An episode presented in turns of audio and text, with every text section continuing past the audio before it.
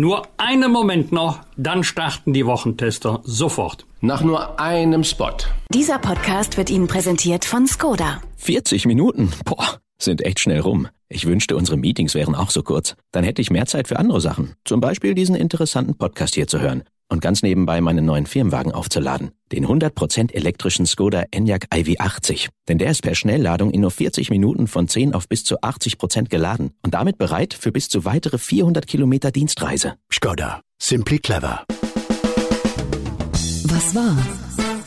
Was wird? Bosbach und Rach. Die Wochentester. Powered bei Redaktionsnetzwerk Deutschland und Kölner Stadtanzeiger. Und hier sind die Wochentester. Wolfgang Bosbach und Christian Rach. Hallo und herzlich willkommen, Christian Rach hier aus Hamburg. Und ein fröhliches Hallo aus Bergisch Gladbach von Wolfgang Bosbach. Planlos, ratlos, mutlos. Kapitulationserklärung, Detailversessen oder auch Politikversagen. So die harten Urteile sogar von Abgeordneten der Großen Koalition über die von der Bundesregierung beschlossene Osterruhe. Nur einen Tag später dann der Rückzug von der Ruhe. Die Kanzlerin räumt einen Fehler ein und bittet um Verzeihung. Was aus dieser Woche bleibt, ist der Lockdown bis zum 18. April und ein Lichtblick, denn nach Ostern rechnet die Bundesregierung mit mehr als 15 Millionen Impfdosen. Wir wollen Ihnen die guten und die schlechten Nachrichten heute einordnen mit einem der erfahrensten Seuchenbekämpfer der Welt. Was war, was wird heute mit diesen Themen und diesen Gästen? Auf dem Prüfstand der Wochentester. Rückzug von der Osterruhe. Was ist der 15-Stunden-Gipfel bis tief in die Nacht jetzt noch wert? Planlos, ratlos, mutlos. Wie berechtigt ist die harte Kritik am Osterlockdown? Klartext dazu von Wolfgang Bosbach. Impfstoffturbo. Kriegt Deutschland nach Ostern endlich die Kurve? Heute zu Gast bei den Wochentestern Professor Klaus Stör. Der Epidemiologe und Virologe arbeitete 15 Jahre in führenden Positionen bei der Weltgesundheitsorganisation WHO. Und Sarah Brasak vom Kölner Stadtanzeiger ist die Politiktesterin. Ihre Einordnung der politischen Woche. Heute bei den Wochentestern. Und auch heute wieder mit dabei unser Redaktionsleiter Jochen Maas, der sich immer dann zu Wort meldet, wenn wir ein klares Urteil abgeben sollen. Hallo aus Köln und danke für Ihre Zuschriften auch in dieser Woche. Immer wieder werden wir gefragt, warum Werbespots die Folgen unterbrechen. So auch in dieser Woche von Stammhörerin Uta Janbeck. Uns ist bewusst, dass viele unsere Interviews gerne ohne Unterbrechung hören würden. Doch ähm, wir sind unseren Werbepartnern sehr dankbar, weil sie garantieren, dass sie diesen Podcast weiterhin gratis hören können. Denn so finanziert sich diese Produktion. Redaktionellen Einfluss auf unsere Themen und Gäste nimmt selbstverständlich niemand und das wird auch so bleiben. Egal, ob es um Autos, soziale Netzwerke oder Hörgeräte geht. So wie heute bei unseren Werbepartnern Skoda, Facebook und Kind. Ich verspreche Ihnen die Top-Themen der Woche und ein sehr aufschlussreiches Gespräch mit Professor Klaus Stör. Die erwarten Sie gleich nach einer kurzen Werbung.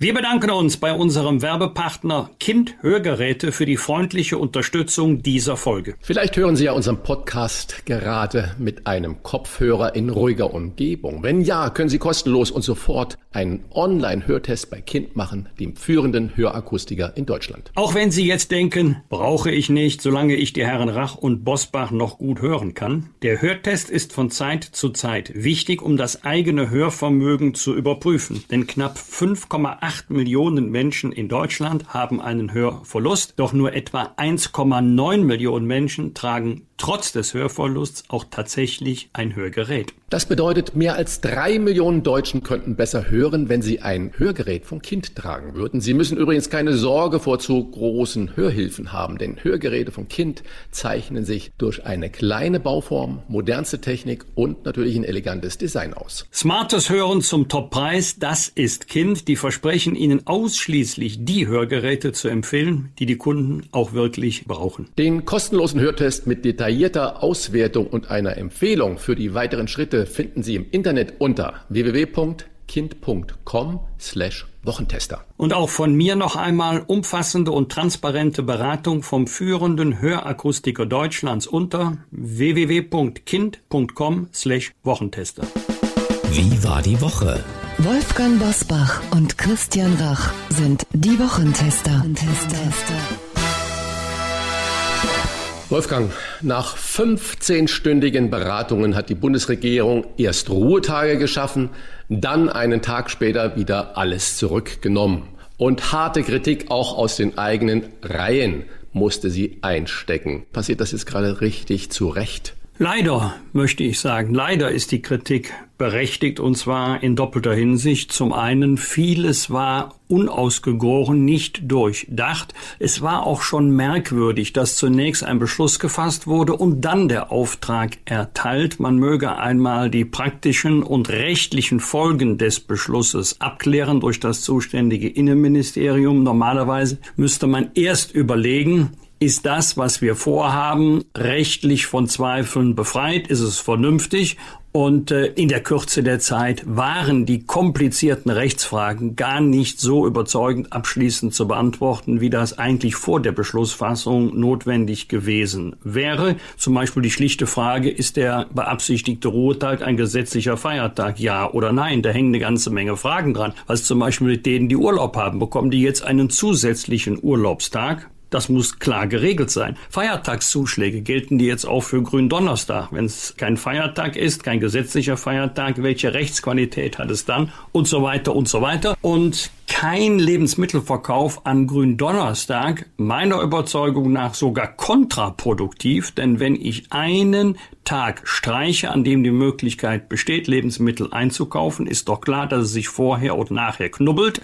Also nicht nur am Kar-Samstag, auch an dem Dienstag und Mittwoch vor Gründonnerstag. Und äh, deswegen kann ich diese Kritik gut verstehen, muss allerdings auch sagen, Respekt vor der Kanzlerin, weil sie die Verantwortung ganz allein auf ihre Schultern geladen hat, obwohl sie ja gar nicht alleine beteiligt war, mit ihr ja aus 16 Regierungschefs der Länder. Okay, das sind natürlich gleich äh, viele Punkte, die du angesprochen hast. Und du weißt es vielleicht noch aus eigenen Erfahrungen. Kann man denn nach 15 Stunden Marathonverhandlungen überhaupt noch sagen, da kommt am Ende der Nacht noch was Richtiges raus? Und die zweite Frage gleich anschließend, nimmst du denn der Kanzlerin diesen Sinneswandel ab? Hat sie da drüber geschlafen, dann vielleicht zu Hause mit ihrem Ehemann darüber gesprochen und dann äh, gesagt, nee, das kann man so nicht machen und dann liest die Zeitungen und Nachrichten und sagt, die Leute revoltieren, die gehen wir von der Stange. Nimmst du ihr diesen Sinneswandel ab und diese Entschuldigung? Ja, ich nehme ihr beides ab, zumal ja auch Institut der deutschen Wirtschaft mittlerweile gerechnet hatte und äh, mit einem Schaden, selbst wenn es eine Milliarde rauf oder runter sein sollte, ist das nicht das entscheidende Thema, von sieben Milliarden Euro ausgegangen ist, also Kosten für die Wirtschaft, wenn es zu einem solchen Ruhetag kommt. Für mich war es plausibel, dass die Kanzlerin gesagt hat, wir können nicht mit dem Kopf durch die Wand. Wenn wir jetzt das wieder zurücknehmen, ist das vernünftiger, als wenn wir große Probleme in der Praxis verursachen also insofern, ja, das nehme ich ihr ab, dass es auch ihre Überzeugung war, dass es so nicht gehen kann. Ich habe auch kein Problem damit, wenn sich jemand korrigiert. Das ist mir lieber, als wenn jemand auf dem Irrtum beharrt. Und was bei einer Sitzung Produktives herauskommt, hängt nicht so sehr von der Länge der Sitzung ab, als von der Frage, wie gut ist eine Sitzung vorbereitet worden. Darüber haben wir gerade schon gesprochen. Sind die Fragen, um die es geht, wirklich gedanklich durchdrungen? Nicht nur ökonomisch ökonomisch und rechtlich. In erster Linie geht es ja hier um das Thema Bekämpfung der Pandemie. Machen die Regelungen Sinn und halten sie einer rechtlichen Nachprüfung stand? Denn es gibt ja immer mehr Gerichtsentscheidungen, bei denen das, was rechtlich geregelt wird, aufgehoben wird. Wenn du sagst rechtlich geregelt, dann äh, fällt mir natürlich gerade noch einen Satz äh, ein, der mir so äh, richtig im Gedächtnis hängen geblieben ist, war, den die Kanzlerin diese Woche gesagt hat. Ich zitiere sie. Insgesamt verhehle ich nicht, dass wir eigentlich den Reisehinweis geben, dass man eben nicht reisen sollte in diesem Jahr.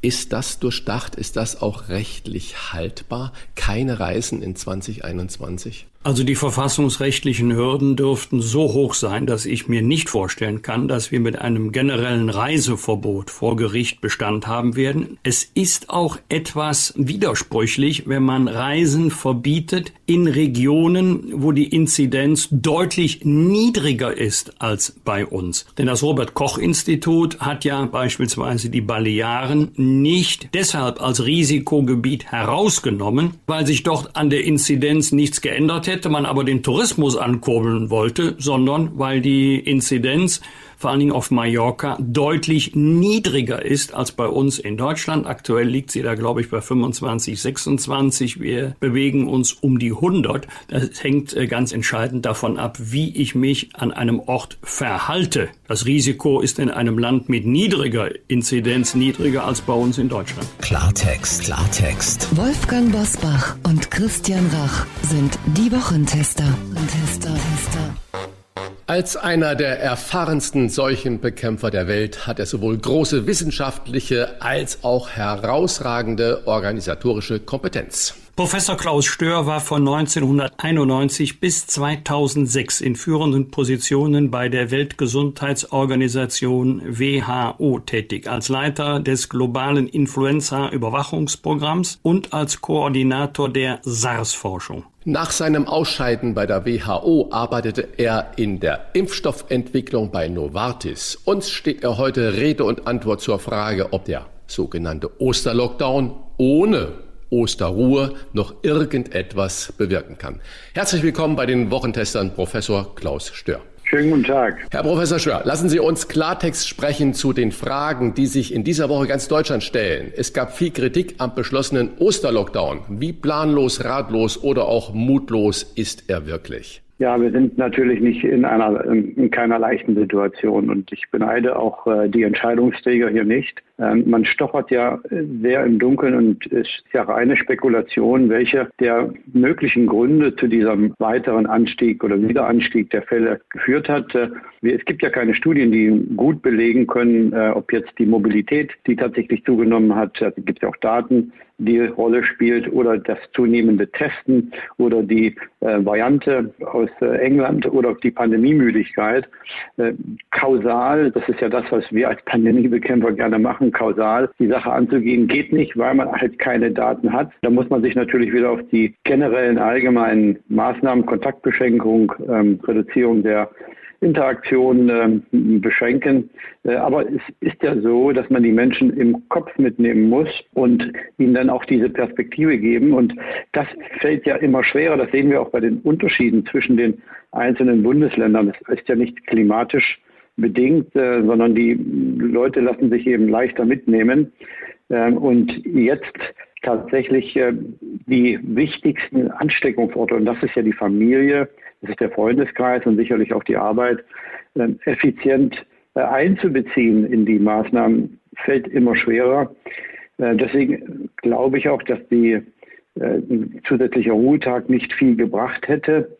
Bin auch, glaube ich, etwas ratlos, was man machen könnte. Ich glaube, es geht immer wieder jetzt darum, die Leute im Kopf mitzunehmen, eine Perspektive zu geben, eine klare Strategie. Aber das hat man mit dem Mangel an Stufenplan von Anfang an schon nicht so richtig auf die Reihe bekommen. Frage an den Virologen Klaus Stör, weil dieser Einwand während der Verhandlungen auch von Jens Spahn gekommen sein soll. Gibt es irgendwo belastbare Zahlen über die Infektionsgefahr in Supermärkten, im Einzelhandel oder in der Gastronomie, denn die letzteren dürften ja nun wieder nur noch Click und Collect oder To Go anbieten, also nicht, auch nicht mit Hygienekonzept, ihr traditionelles Geschäft fortsetzen. Ja, die Zahlen, die vorliegen, die begrenzten, würden eigentlich eher nicht dafür sprechen. Die würden auch nicht dafür sprechen, dass man die Kinder, symptomlose Kinder in der Schule testet. Äh, da würden eher dafür sprechen, dass man sagt, die, wir würden die Lehrer testen. Ich meine, es gibt eine deutsche Gesellschaft für Krankenhaushygiene, eine deutsche Gesellschaft für pädiatrische Infektiologie Psychologie, die haben eine Stellungnahme abgegeben vor zwei Wochen, äh, wo sie sagen, das äh, Testen von asymptomatischen Kindern bringt nichts. Wir fischen einige Kinder raus. Wir wissen aber ja, dass Kinder zwar die Infektion auch zu den Eltern tragen, aber die Eltern die Kinder häufiger anstecken als die Kinder die Eltern. Dass die Kinder jetzt die Vulnerablen in alten Pflegeheimen anstecken, der Sprung ist wohl doch etwas zu weit. Und in den ähm, Geschäften, Einzelhandel, beim Poseur, ja, da gibt, liegen einfach keine Daten vor. Da wird äh, vermutet. Und die Krankenhaushygieniker kennen sich richtig gut aus mit Infektionskettenunterbrechung, mit solchen Prophylaxe, mit Erregerminimierung. Und die haben ja auch Konzepte ohne Ende entwickelt. Und wenn tatsächlich es so ist, wie wir das sehen, jetzt mit den limitierten Daten, dass die Hauptansteckungsorte die Familie sind, der Freundeskreis und die Arbeit, entzieht sich meinem Verständnis auch, dass man jetzt versucht, im Einzelhandel die Infektketten zu unterbrechen. Natürlich würde das auch ein bisschen dazu beitragen, dass sich mehr Leute infizieren, wenn der Einzelhandel äh, öffnet. Aber man möchte die heiße Kartoffel nicht anfassen, äh, in die Familien einzugreifen. In Frankreich hat man es gemacht, ich denke auch in anderen Ländern. Und wenn man tatsächlich kausal arbeiten würde, müsste man diese unliebsame Ausgangsbeschränkung nochmal erwägen und vielleicht auch besser kommunizieren. Ähm, aber es ist jetzt wirklich schwer, die Menschen noch mitzunehmen, auch nach diesem Hü und Hot hin und her und wie gesagt immer Karotte hochhängen. Ähm, die Ministerpräsidenten hinterließen ja auch, das ist ein Druck eines Außenstehenden, nicht den Eindruck, dass sie da mit großem Engagement in und aus der Ministerpräsidentenkonferenz herausgegangen sind, auch wenn sie das natürlich in ihren Ländern jetzt unterstützen. Also es ist eine vertrackte Situation, aber Daten kenne ich nicht, die, die belegen würden, dass die, äh, das Einzelhandel eine größere oder überhaupt eine Infektionsquelle darstellt im Vergleich zu dem, was in Familien und im Freundeskreis passiert. Wenn wir das jetzt so wahrnehmen, Familien und Freundeskreis sind eigentlich äh, immer wieder Quell der Ansteckung und wir aber konstatieren, dass natürlich äh, die meisten unglaublich unter dieser sozialen Isolation leiden, der, dann kommt natürlich sofort ein weiteres Thema auf, nämlich das Reisen. Nach Mallorca darf man reisen, im eigenen Land soll man nicht reisen. Und während der Pressekonferenz mitten in der Nacht hat unsere Bundeskanzlerin ja angedeutet, dass man äh, für 2021 sogar ganz auf den Urlaub, auf das Reisen in den Urlaub verzichten sollte. Ist das der Weisheit letzter Schluss oder ist das wissenschaftlich irgendwie haltbar? Ja, also die Politik entfernt sich ja da immer weiter, glaube ich, von den Erkenntnissen, die gesammelt werden, nicht nur in Deutschland, auch international. Es ist ja ein Paradoxon, ähm, in Deutschland äh, nicht auch kontaktfreien oder armen Urlaub machen zu können in einem anderen Bundesland ähm, und ähm, dass man eben nach Mallorca reisen kann. Das zeigt ein bisschen auch diese Abschottung oder Ablösung der Pandemiepolitik in Deutschland von der in Europa, wo man flächendeckend eigentlich schon andere Wege geht. Das, äh, außer Dänemark. Herr Stiller, Großbritannien äh, verbietet ja das Reisen komplett bis zum Juni. Das ist richtig. Dort äh, hat man das Ziel aber gesetzt, bis dahin wird geimpft und dann wird alles geöffnet. Keine Pandemiemaßnahmen mehr dann würden wir vollständig in Rückkehr. Das ist natürlich eine andere Perspektive, die man den Menschen gibt. Aber Sie sagten es ja selbst, gleichzeitig mit dem man sagt, ihr könnt nicht nach Mallorca reisen, könnt das ganze Jahr auch keinen Urlaub machen. Das motiviert die Menschen ja dann auch nicht. Also ich glaube, das ist ein gewisses Paradoxon hier. Ähm, ich gehe mal davon aus, dass man, wenn Sie mich fragen, was wird passieren, ähm, die Todesfälle dann weiter dramatisch sinken zum Glück. Die Sterberate wird zurückgehen mit der äh, Impfung der über 80-Jährigen. Wenn die über 70-Jährigen geimpft sind, werden 90 Prozent der Todesfälle vermieden sein. Das wird nicht mehr so lange dauern. Im April wird es äh, wahrscheinlich dann doch diese sieben Millionen Impfdosen geben, die dann auch, glaube ich, sehr zügig verimpft werden. Die Ärzte dann mit dabei sein. Äh, wichtig ist es wirklich jetzt, das werde die Rückzugsstrategie auch sein, dass man von der Meldeinzidenz wegkommt. Denn es wird immer mehr Fälle geben, wenn man öffnet, solange wieder Frühling noch nicht da ist. Ich hatte eigentlich davon gerechnet, muss ich ehrlich sagen, dass im März der Frühling schon einen Einfluss hat auf die Rückgang der Fälle. Es ist nicht eingetreten. Das wird höchstwahrscheinlich äh, im April dann schon passieren. Es ist eine schwer saisonale Erkrankung, aber es hat natürlich eine hohe Populationsempfänglichkeit während der Pandemie. Ich glaube, im April werden die Gesamtfälle sicherlich auch zurückgehen, aber jetzt wird mehr getestet.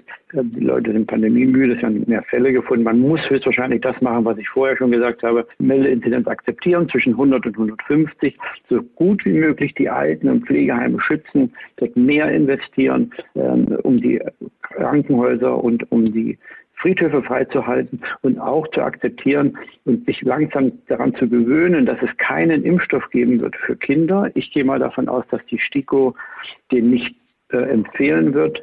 für Kinder unter 12, selbst wenn er entwickelt werden würde, weil das Risiko-Nutzen-Verhältnis aus meiner Sicht, äh, das müssen die Kollegen natürlich dann sehen, ob das so richtig ist, ähm, das Risiko-Nutzen-Verhältnis nicht ausreicht, so viele Millionen Kinder zu impfen, auch wohl wissend, dass das Virus weiter zirkuliert und alle Ungeborenen, die alle 100 Millionen ungeborenen Kinder jedes Jahr sich dann aber infizieren werden und man das auch nicht mit einer Impfung verhindern kann. Also langfristig denken und jetzt kurzfristig schnell nach einer Exit-Strategie suchen, wie wir die Menschen mitnehmen können in den nächsten drei Monaten, bis ein Impfangebot an jeden gemacht werden kann. Als Grund für die Kritik an Mallorca-Reisen warnt die Regierung vor einem Schmelztiegel für die brasilianische P1-Variante. Wie gefährlich ist diese Mutation und kann man das beziehen auf die Balearen, auf Mallorca oder gilt das nicht generell? Also generell ist es ja so, dass diese P1-Variante weltweit unabhängig äh, von einer Quelle entstanden ist. So muss man sich das vorstellen. Äh, höchstwahrscheinlich ist es eine Mutation, die nicht durch einen Selektionsdruck entstanden ist, ähm, durch eine immune Population. Ähm, das Gute äh, ist, dass sie offensichtlich gegen die äh, anderen kursierenden Varianten wenig durchsetzungs fähig ist. Ja, sie zirkuliert weiter auf geringem Niveau. Das hat sich auch bis jetzt noch nicht geändert. Wenn das passieren würde, was nicht auszuschließen ist, muss man halt beobachten, dann äh, würde man sicherlich bei der Impfung äh, nachsteuern müssen. Ich gehe aber nicht davon aus, dass das in den nächsten drei oder vier Monaten in dem Größenumfang passieren würde, dass die Variante tatsächlich jetzt keine regionale Bedeutung hat. Äh, und selbst lokal hat sie noch gar keine erhebliche Bedeutung, außer natürlich, wo sie mehr gefunden wird tatsächlich in, in Brasilien. Und wenn es passieren sollte, muss man sich auch das nicht so vorstellen wie ein Schalter, der auf an ausgeht, sondern das ist ein Bereich, der Wirksamkeit, ein sehr hoher Bereich der Wirksamkeit, den die Impfstoffe haben und der würde reduziert werden, aber nicht in einer Größenordnung, dass die Impfung keinen Sinn mehr ergibt. Wir würden dann vielleicht von 94 Prozent Wirksamkeit, jetzt spekuliere ich mal, auf 70 Prozent kommen, bei 85 Prozent. Wir wären vor einem Jahr froh gewesen, einen Impfstoff zu haben, der eine höhere Wirksamkeit als 60 Prozent hätte. Also damit kann man dann umgehen, da muss man realistisch bleiben. Ich halte auch die Diskussion gegenwärtig, dass man von der B117-Variante von einem Killer-Virus spricht und so weiter, völlig inakzeptabel. Die Werte aus England liegen vor, die Daten sind unstrittig. Allerdings wird in Deutschland, auch vielen anderen Ländern gebetsmühlenartig das wiederholt, ohne eigene Daten auch vorlegen zu können und auch ohne gut unterscheiden zu können gegenwärtig, ob die Zunahme der Fälle, die wir sehen, auf die Variante zurückzuführen ist, Pandemiemüdigkeit, die Änderung der Teststrategie oder auf die höhere Mobilität. Und solange man das nicht kausal halt hinterlegen kann, bleibt alles spekulativ. Sie sagen äh, ja gerade, dass wir vieles, vieles noch gar nicht wissen und Sie haben auch äh, davor gesagt, dass die Kinder vermutlich äh, nicht geimpft werden sollten, dass die Ständige Impfkommission das ablehnen wird und nun gleichzeitig betont RKI-Präsident Lothar Wieler, dass er am liebsten wieder die Kitas und Schulen schließen möchte mit der Warnung, dass die Zahlen bei Kindern und Jugendlichen unter 15 Jahren sehr rasant ansteigen würden. Deckt sich das mit Ihren Beobachtungen, Herr Stör? Ja, es ist eine Frage, wie man die langfristige Strategie sieht und wo wir ankommen werden. Wir werden dort ankommen, dass Kinder unter zwölf Jahren, das würde meine Vorhersage sein, nicht mein Wunsch, das ist nicht mein Wunsch, aber es wird so sein, realistisch, dass sich alle Kinder höchstwahrscheinlich natürlich infizieren werden. Ähm, wir wissen, dass die Konsequenzen sehr, sehr, sehr gering sind, aber wir wollen das ja nicht äh, ausblenden, die gibt es. Und wir wissen aber auch, dass die Übertragung von den Kindern auf die Eltern seltener passiert als von den Eltern auf die Kinder. Dass man sich ja jetzt ähm, mit den zunehmenden Meldeinzidenzen die ja auch zum Wesentlichen begründet sind, wenn man sich die RKI-Zahlen mal anschaut, mit der zunehmenden Testung. Das hat man ja auch in Österreich gesehen, wird mehr getestet, werden mehr Kinder gefunden, vor allen Dingen asymptomatische Kinder. In Österreich hat man ähm, vor in den ersten Wochen nach der Beginn der Schule 1,1 Millionen Kinder getestet und hat dort 385 Positive gefunden. Von denen waren wohl alle asymptomatisch.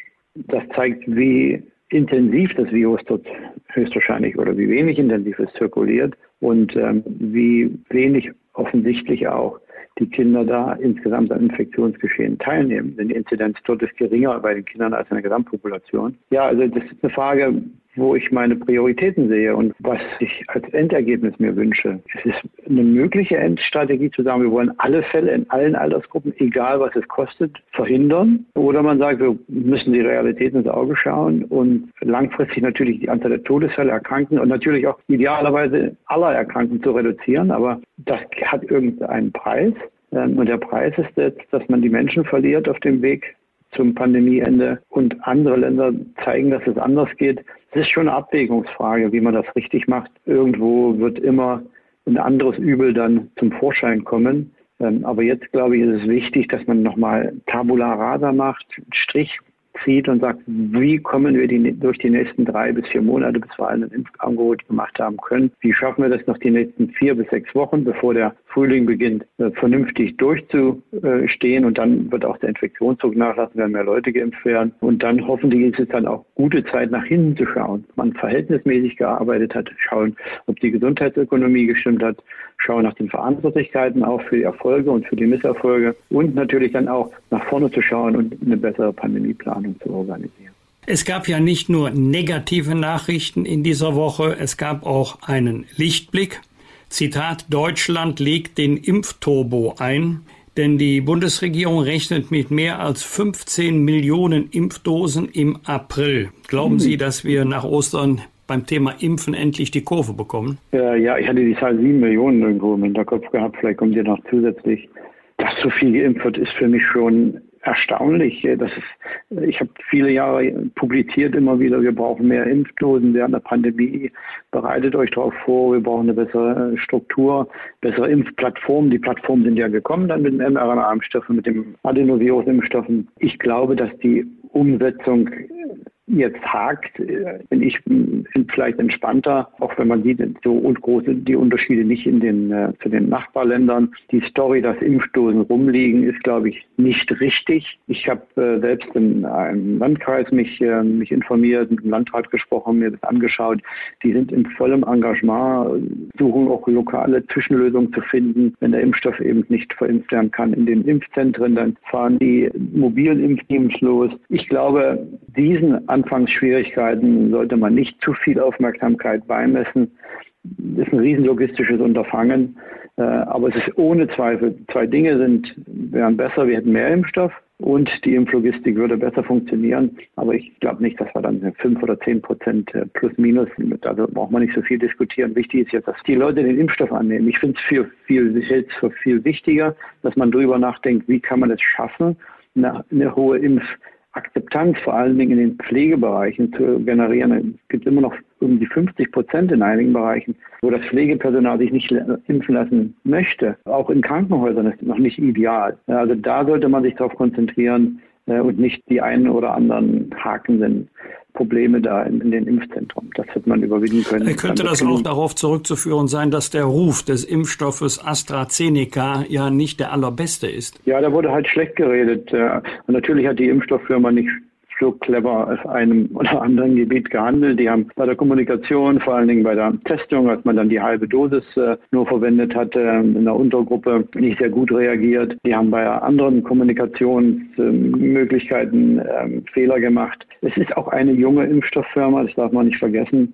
Pfizer ist da natürlich viel erfahrener. Äh, andere Firmen könnte ich auch nennen. Ja, man hat auch viel schlecht geredet. Ich fand es zum Beispiel richtig, dass man die ersten Befunde über mögliche Nebenwirkungen auch sehr gut untersucht hat. Natürlich hat man dann zwei, drei Tage Impfen verloren, aber ich hoffe, dass man dann langfristig die, das Vertrauen in die Gesamtimpfstrategie, in die Gesamtimpfkonzeption beibehalten hat.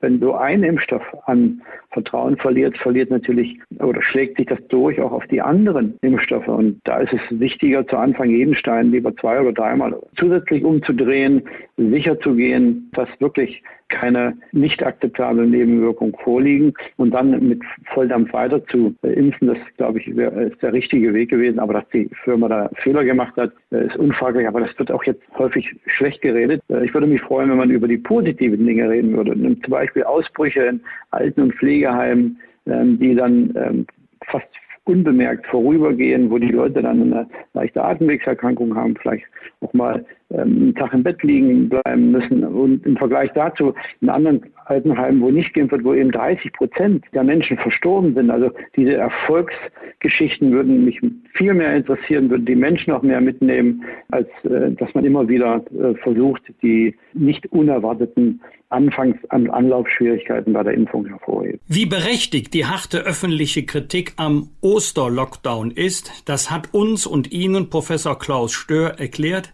Virologe, Epidemiologe. Er war jahrelang in leitender Position für die WHO tätig. Wir bedanken uns sehr herzlich. Und wir wünschen Ihnen schöne Ostertage. Das wünsche ich Ihnen auch und Ihren Zuhörern. Fragen und Anregungen für Bosbach und Rach?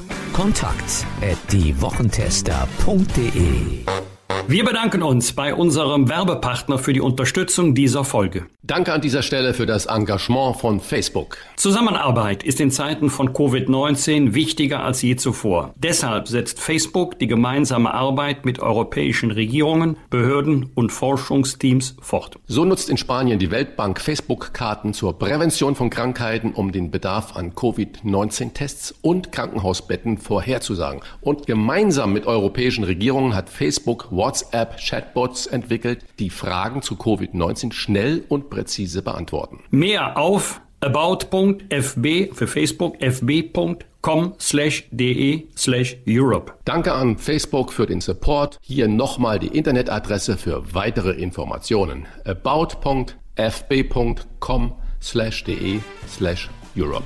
Rauf und runter. Wolfgang Bosbach und Christian Rach sind die Wochentester. Tester.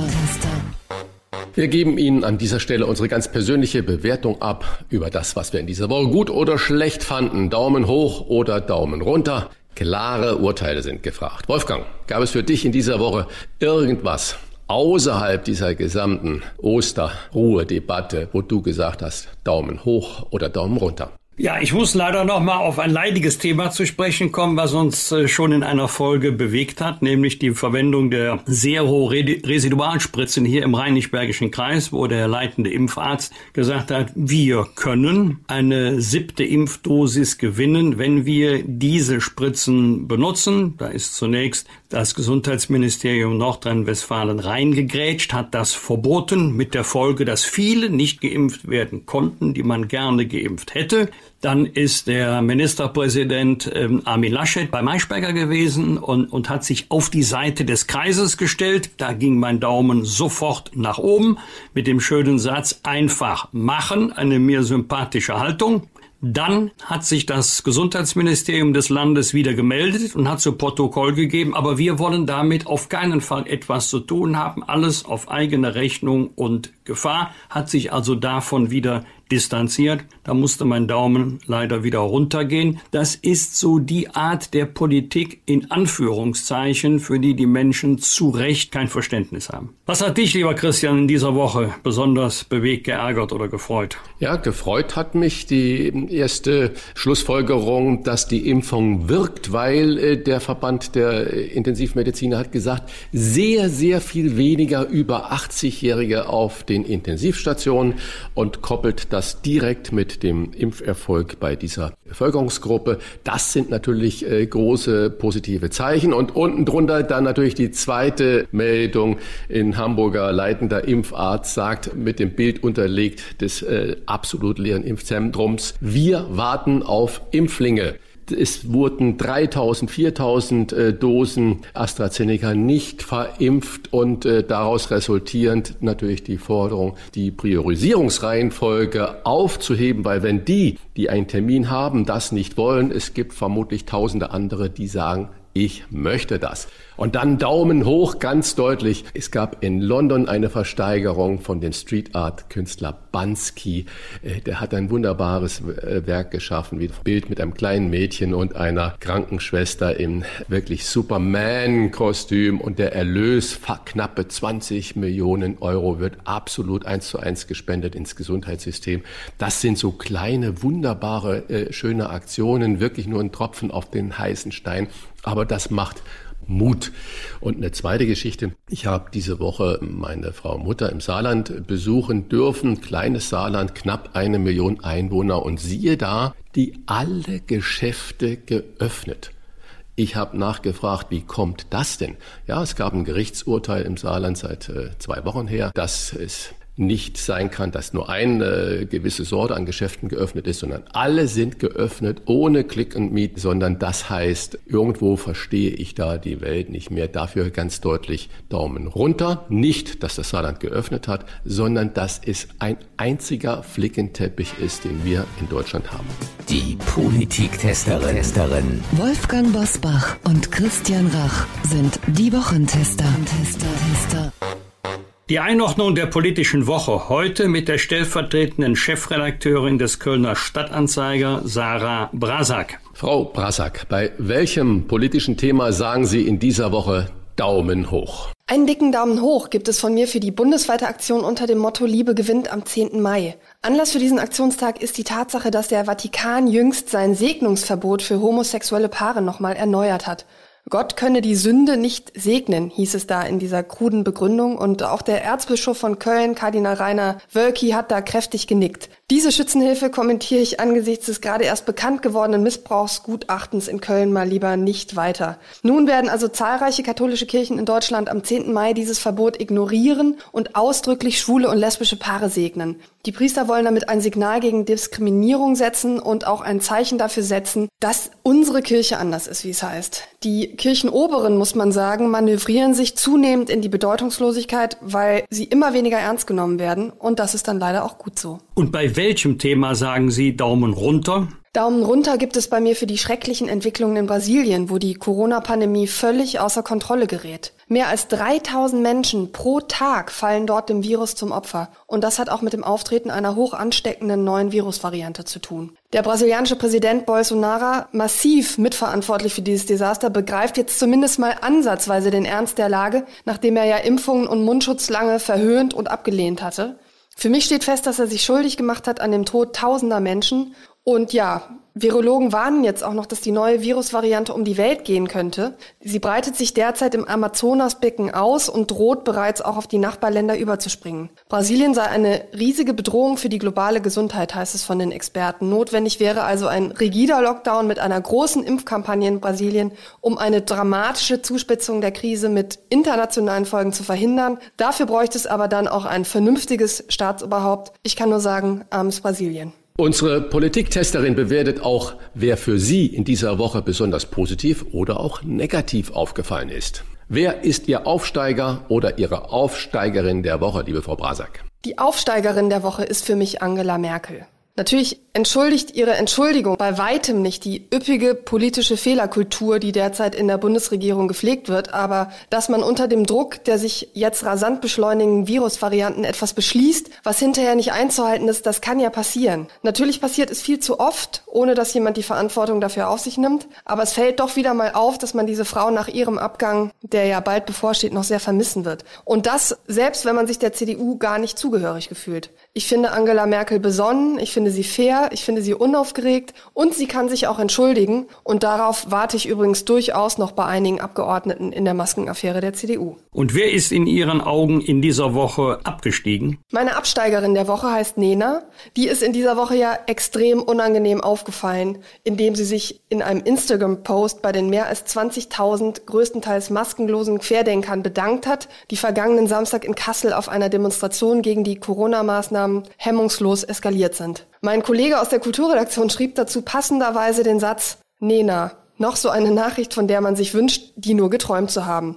Jetzt ist Nena natürlich beileibe nicht die erste Künstlerin, die sich in derart unglücklichen Zusammenhängen verheddert hat, aber bislang war sie ja eigentlich eine der sympathischeren Künstlerinnen. Ich kann verstehen, dass besonders in der Kulturszene die Nerven blank liegen angesichts eines XXL-Lockdowns. Das ist mehr als verständlich, aber es rechtfertigt eben auch nicht, sich mit Vollidioten zu solidarisieren. Vielen Dank an unsere Politiktesterin Sarah Brasak vom Kölner Stadtanzeiger. Bis bald. Vielen Dank, die Herren, und auf Wiederhören. Was wird? Was wird? Wolfgang Bosbach und Christian Rach sind die Wochentester. Tester. Am Samstag um 20.30 Uhr ruft die Umweltstiftung WWF weltweit dazu auf, für eine Stunde das Licht auszuschalten. Und viele Bundesländer beteiligen sich daran. Die sogenannte Earth Hour soll auf den Klimaschutz aufmerksam machen. Wolfgang, Beteiligst du dich daran, zu Hause alles ausgeschaltet und im Dunkeln mit Kerzenschein gemütlich vorm Kamin mit Rotwein sitzen oder findest du, das ist albern? Gerade das bitte nicht. Ich empfehle zu diesem Punkt das Buch Kulit von Björn Lomborg. Ähm, ich zitiere mal, keine Sorge, dauert nicht allzu lange, ist aber sehr interessant für alle, die denken, wenn wir das elektrische Licht löschen, tun wir was für die Umwelt. Wir wollen es aber trotzdem hell haben, wir machen Kerzen an. Lombok schreibt, misst man Kerzen an ihrer Leuchtkraft, sind sie jedoch 10 bis 1000 Mal weniger effizient als elektrisches Licht und zwar verglichen mit der in Verruf geratenen herkömmlichen Glühbirne, während Energiesparlampen die Kerzen um ein 100 bis 100.000-faches übertreffen. Zugleich produzieren Kerzen auch noch eine Menge gesellschaftlich höchst schädlicher Verschmutzung, insbesondere Luftverschmutzung durch Schadstoffpartikel, die nach Schätzungen der US-Umweltbehörde jährlich mehr als 100.000 Todesfälle verursachen. Ende des Zitats. Wer das Licht löschen möchte, weil er keine keine Helligkeit braucht, der mag es tun, aber die Alternative Kerzen ist nicht umweltfreundlicher, ganz im Gegenteil. In der Nacht zum Sonntag, lieber Christian, beginnt die Sommerzeit und die Uhren werden um eine Stunde vorgestellt. Die Sommerzeit gilt immer noch in den meisten europäischen Ländern, obwohl die Zeitumstellung eigentlich abgeschafft werden soll. Bist du noch Anhänger Sommerzeit, Winterzeit oder sagst du auch Hände weg von der Uhr? Ja, mein Kerzenverbrauch ist jetzt äh, wirklich geht dem Ende zu. Ich freue mich, wenn es abends länger hell wird. Das heißt, ich muss keine Kerzen mehr anzünden. Ich liebe die Sommerzeit, das muss ich ganz ehrlich sagen. Ich finde es wunderbar, dass wir ein bisschen dieses Licht genießen können nach der langen, in Anführungsstriche, Dunkelheit. Und äh, ich kenne in meinem Umfeld eigentlich auch nur Menschen, die das äh, auch gut finden. Und äh, ich persönlich habe nie ein Problem mit dieser einen Stunde vor oder zurück gehabt. Und äh, von mir aus kann das so bleiben. Damit Sie an Ostern mit oder ohne Gottesdienst auf die Wochentester nicht verzichten müssen, können Sie unseren Podcast kommende Woche schon einen Tag früher hören, also am Gründonnerstag. Wir werden Musiker Nino De Angelo seine Lebensbeichte abnehmen. Das ist der mit dem Nummer 1 Hit Jenseits von Eden, den wir wahrscheinlich alle schon einmal mitgesungen oder zumindest mitgesummt haben. Und passend zu Ostern der Titel seiner Autobiografie Gesegnet und verflucht. Dein Gegner bist immer du selbst. Wir versprechen Ihnen, das wird ein spannendes Gespräch über die Höhen und Tiefen des Showgeschäfts und die Droge Anerkennung. Man muss gewisses, ja, uns das Wort nochmal im Mund nehmen, Arschloch sein, um wirklich ganz viel Erfolg zu haben. Man kann erfolgreich sein, aber man wird leiden. Wie ein Hund. Ich glaube, Dieter Bohlen leidet trotz seiner Millionen auch an manchen Tagen, einfach wegen mangelnder Anerkennung musikalischerseits. Zwei Wochen bevor man Herrn Wendler in die Jury geholt hat, hatte Dieter mich angerufen und mich gefragt, ob ich in die Jury will. Und da habe ich gesagt, du, das fände ich prima, fantastisch. Ich könnte den Leuten auch wirklich mal einen guten Rat geben und im schlimmsten Fall könnte ich ihnen auch mal vorsingen, wie man es richtig macht. Ich war selber erschrocken, als man sich dann für den Wendler entschieden hat. Und ich meine, was danach kam, wissen wir ja alle. Und ich glaube, das hat der Sendung der DSDS dann den Rest gegeben. Bitte jetzt schon notieren, Gründonnerstag ab 7 Uhr die neue Folge hören. Diese 40 Minuten wurden Ihnen präsentiert vom neuen Skoda Enyaq iV80, der in dieser Zeit so weit geladen ist, dass Sie bis zu 400 Kilometer weiterfahren können. Mehr Informationen auch zum Geschäftsfahrzeugleasing von Skoda finden Sie auf skoda.de slash flotte-enyaq. Das waren die Wochentester mit Unterstützung vom Kölner Stadtanzeiger und dem Redaktionsnetzwerk Deutschland. Wenn Sie Kritik, Lob oder einfach nur eine Anregung Anregungen für unseren Podcast haben, schreiben Sie uns auf unserer Internet- und auf unserer Facebook-Seite. Die Wochentester.de Fragen gerne per Mail an kontakt.diewochentester.de und wenn Sie uns auf einer der Podcast-Plattformen abonnieren und liken, dann freuen wir uns ganz besonders. Von Herzen würden wir uns auch freuen, wenn Sie uns dabei unterstützen könnten, den deutschen Podcastpreis zu gewinnen. Sie können sich an dieser Abstimmung beteiligen. Dafür aufrufen die Seite www.deutscher-podcastpreis.de. Danke für Ihre Zeit. Kommende Woche ausnahmsweise Donnerstag, Punkt 7 Uhr. Bitte wieder die Wochentester einschalten. Was war? Was wird? Wolfgang Bosbach und Christian Rach sind die Wochentester. Ein Maßgenau Podcast. Powered bei Redaktionsnetzwerk Deutschland und Kölner Stadtanzeiger.